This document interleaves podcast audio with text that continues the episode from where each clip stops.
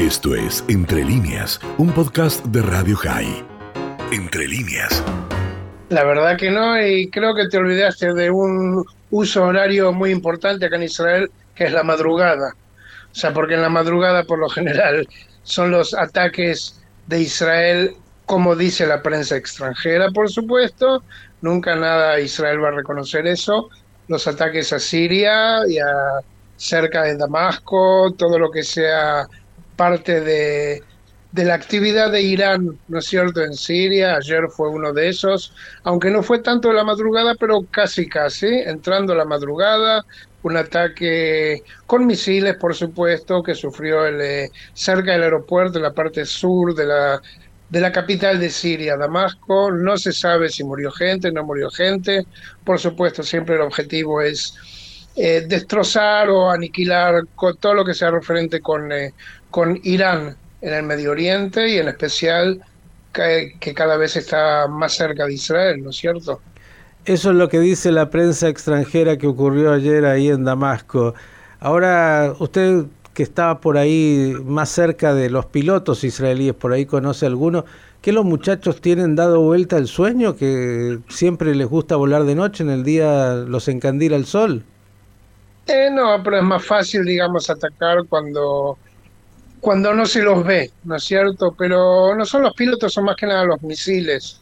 O sea, los pilotos pueden estar, hoy en día la tecnología está tan avanzada que no tiene que pasar la frontera al avión como para disparar un misil teledirigido para ir pegar donde, donde ellos quieran pegar. Así que en ese sentido es mucho más fácil de lo que era antes. Bien. Sí, claro, la tecnología que, que ya hace que incluso los drones hoy tengan eh, también eh, posibilidades de, de, ataques muy precisos, eh, también en lo que va avanzando permanentemente la tecnología militar. ¿Y qué me cuenta de, de, otros temas? Porque ahí no le falta, ya, ya le voy a dejar para el final que anticipe para los que viven en la región o los que van a llegar a Israel en estos días, que el fin de semana se viene este maravilloso viento del desierto, el Sharab, pero vaya a otros temas de la agenda si usted quiere.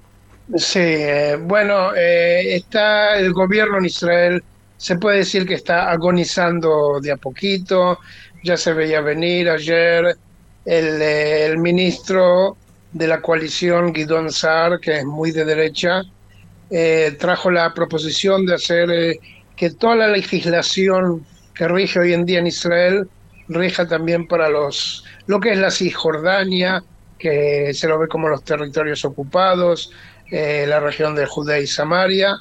Y bueno, en una coalición tan, tan enclenque como esta, digamos, donde hay eh, un partido árabe, donde hay partidos de derecha, partidos de izquierda, y ya tres integrantes del, de los partidos de, de derecha se fueron de la coalición. Bueno, fue una nueva derrota de la coalición, perdió 58 a 52, o sea que la ley esa no, no pasó. Y después de, de, esa derrota vino enseguida otra derrota que la coalición trató de poner a un integrante del grupo de, de derecha yemina, que es el partido del primer ministro Bennett, se llama Kahana, que no tiene nada que ver con el famoso Kahana eh, tan violento que fue en, en, otras épocas como ministro de, de religión. Y por una de las que se fue hace poco, entonces, eh, eh, le, ella dijo que no, que vota en contra, y ella misma fue la que bajó la nominación. Entonces, bueno, ya se, se empiezan a, a, a, ver todo lo que es las, eh, las revanchas, ¿no es cierto? Dani, una pregunta técnica para el oyente que desconoce el funcionamiento parlamentario de Israel. Es verdad que cuando el gobierno presenta una ley y en este caso no es aprobada, digamos formalmente el gobierno no logró el objetivo que esta ley se apruebe. Pero esto uh -huh. puede pasar muchas veces y no significa de manera automática que el gobierno haya perdido legitimidad o que un voto de desconfianza, que es lo que podría hacer caer un gobierno e ir a nuevas elecciones, eh, se dé. Digo, hay una inmovilidad en términos de aprobación de leyes que son muy importantes, en este caso una que es vital en términos administrativos, además para todos los que viven en, en, los territorios, algunos dicen ocupados, otros dicen administrados, la realidad es que son territorios que siguen en un estatus distinto.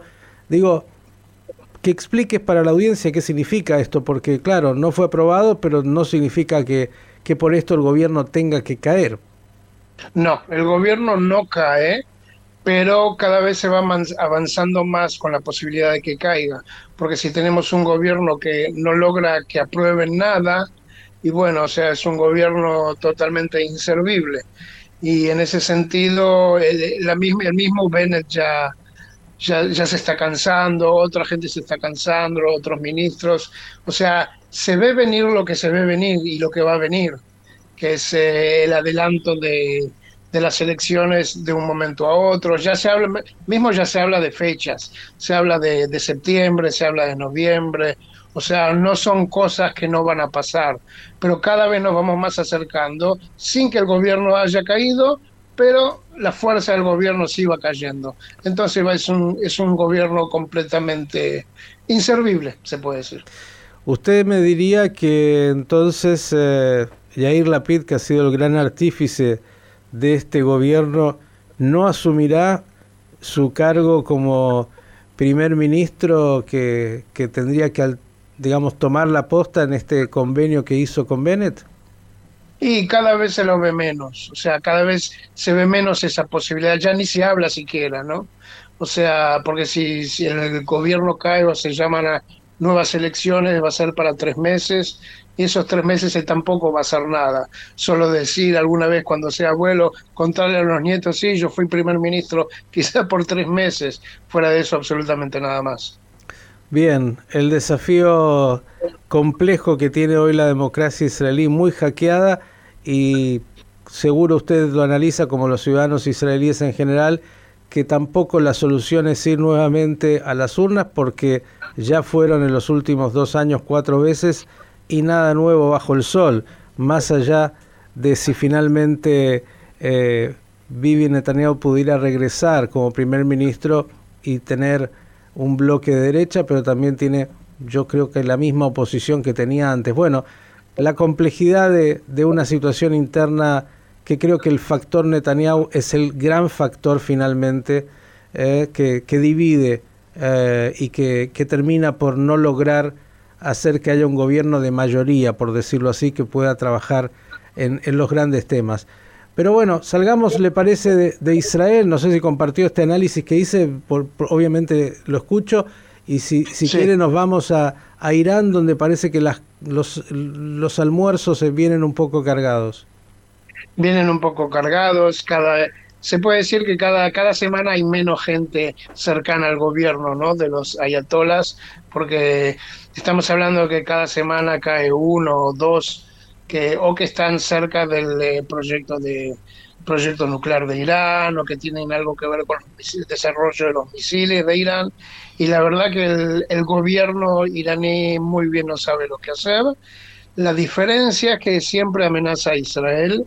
Israel hoy en día tiene mucho cuidado en, en avisar a la gente, en especial a los eh, turistas israelíes que van eh, este verano, salen a, al exterior, lugares como Turquía, por ejemplo, ayer eh, se agarró a un espía iraní en Indonesia, entonces Tailandia, que es un, uno de los lugares preferidos de Israel, del israelí para veranear, entonces están en, en jaque y poni eh, están poniendo una atención especial a iraníes que tratan de ingresar a Tailandia, en especial con pasaportes falsos. O sea, el gobierno de Israel le dice muy claro a la gente, tengan cuidado cuando salen al exterior, porque esa es la única, quizá la única manera que podrían tener los iraníes de tomarse una revancha con los supuestos israelíes que, que están dejando cada vez menos iraníes en el gobierno.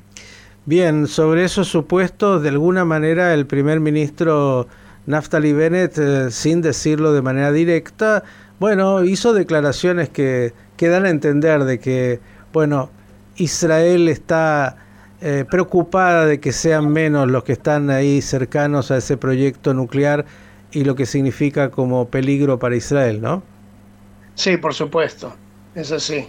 Así que, pero uno siempre se tiene que cuidar, tiene que ver qué es lo que pasa, dar vuelta a la cabeza, fijarse bien a dónde va, ¿no es cierto? Que quizás los, los mejores lugares donde se aprovechaban ir con la familia era Tailandia por las playas, Turquía por los, eh, por los famosos hoteles donde, donde está todo incluido. Quizá vaya menos eh, la gente este año. Bien, tiempo para hacer turismo interno, que Israel tiene tantos lugares lindos. Claro, la gente siente que tiene que salir y eh, eso pasa mucho. Y claro, evitar del todo los atentados, con todo lo que se logra, siempre es imperfecto. ¿Qué más puede contar, además del clima? Y que se viene el Hamsin ahora, ¿no? El famoso Hamsin, el famoso Sharab, está pronosticado para este fin de semana. Y bueno, de a poco ya estamos entrando, acercándonos al veranito, ¿no es cierto? En dos semanas ustedes entran al invierno, nosotros al verano, así que como siempre vamos a estar en polos opuestos de la Argentina, así que se viene el calor nomás. Cuéntele a algún oyente que no conoce esa experiencia, ¿qué es el Hamsin, el Sharab? El Hamsin es eh, lo que se dice, es el viento y el clima que viene del desierto. Israel, por supuesto, es un lugar bastante desierto, rodeados por desiertos por todos lados, fuera de la parte del eh, costanera del Mediterráneo, que trae unas temperaturas bastante altas.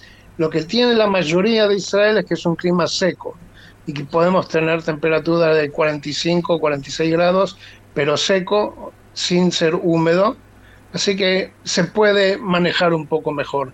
Pero esas son las temperaturas por lo general, de 38 a 43, 44 grados. Bien, muy agradable.